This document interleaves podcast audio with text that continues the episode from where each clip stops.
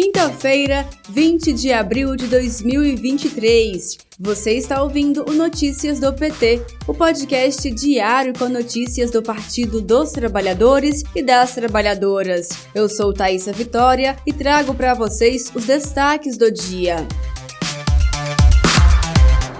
Governo Lula libera mais de 2 bilhões de reais para universidades e institutos federais para retomar obras e programas. Os recursos foram viabilizados ainda no ano passado, quando então o gabinete de transição do presidente eleito Lula aprovou uma emenda constitucional que ampliou os gastos do governo federal para 2023. Segundo o presidente Lula, as universidades são fundamentais no processo de reconstrução e desenvolvimento do país. A universidade não é só para fazer tese e guardar na gaveta. A universidade não é só para fazer tese sobre os problemas sociais, é para ajudar a resolver os problemas sociais. O anúncio é parte de uma série de iniciativas do governo Lula para voltar a valorizar o ensino superior, que passou por uma série de dificuldades no governo Bolsonaro.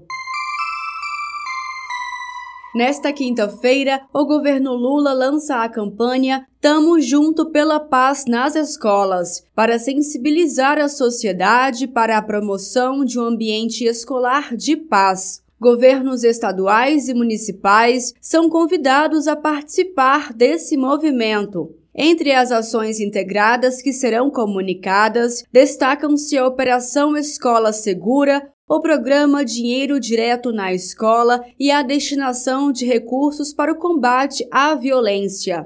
Confira mais informações no boletim da Rádio PT em radio.pt.org.br. Ainda hoje, o governo Lula anuncia um conjunto de ações para facilitar o acesso ao crédito e reduzir as taxas de juros. O Ministério da Fazenda listou um total de 13 medidas, entre as quais projetos que já estão no Congresso Nacional e que o governo pedirá urgência na tramitação. Confira mais informações no site pt.org.br.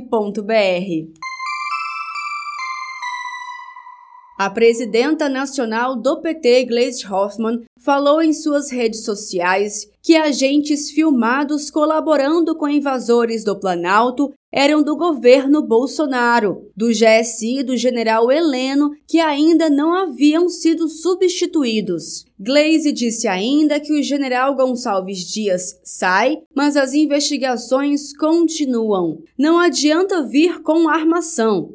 Invasores, terroristas e golpistas eram todos da turma de Bolsonaro e vão pagar por seus crimes. Nesta quinta-feira, 20 de abril, o presidente Lula se reuniu com a cúpula virtual do Fórum das Grandes Economias sobre Energia e Clima. Depois, participou de cerimônia para liberação de recursos às entidades filantrópicas de saúde. Na agenda do presidente, ainda está previsto para a tarde telefonema com o primeiro-ministro do Canadá. E à noite, Lula embarca para Lisboa, onde marca presença na cúpula luso-brasileira e cumpre agenda de três dias.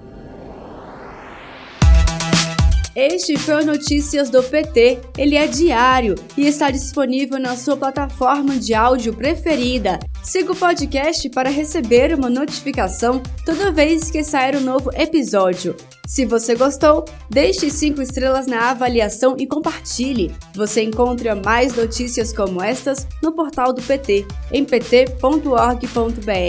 Muito obrigada pela sua companhia. Bom feriado e fim de semana. Até segunda-feira.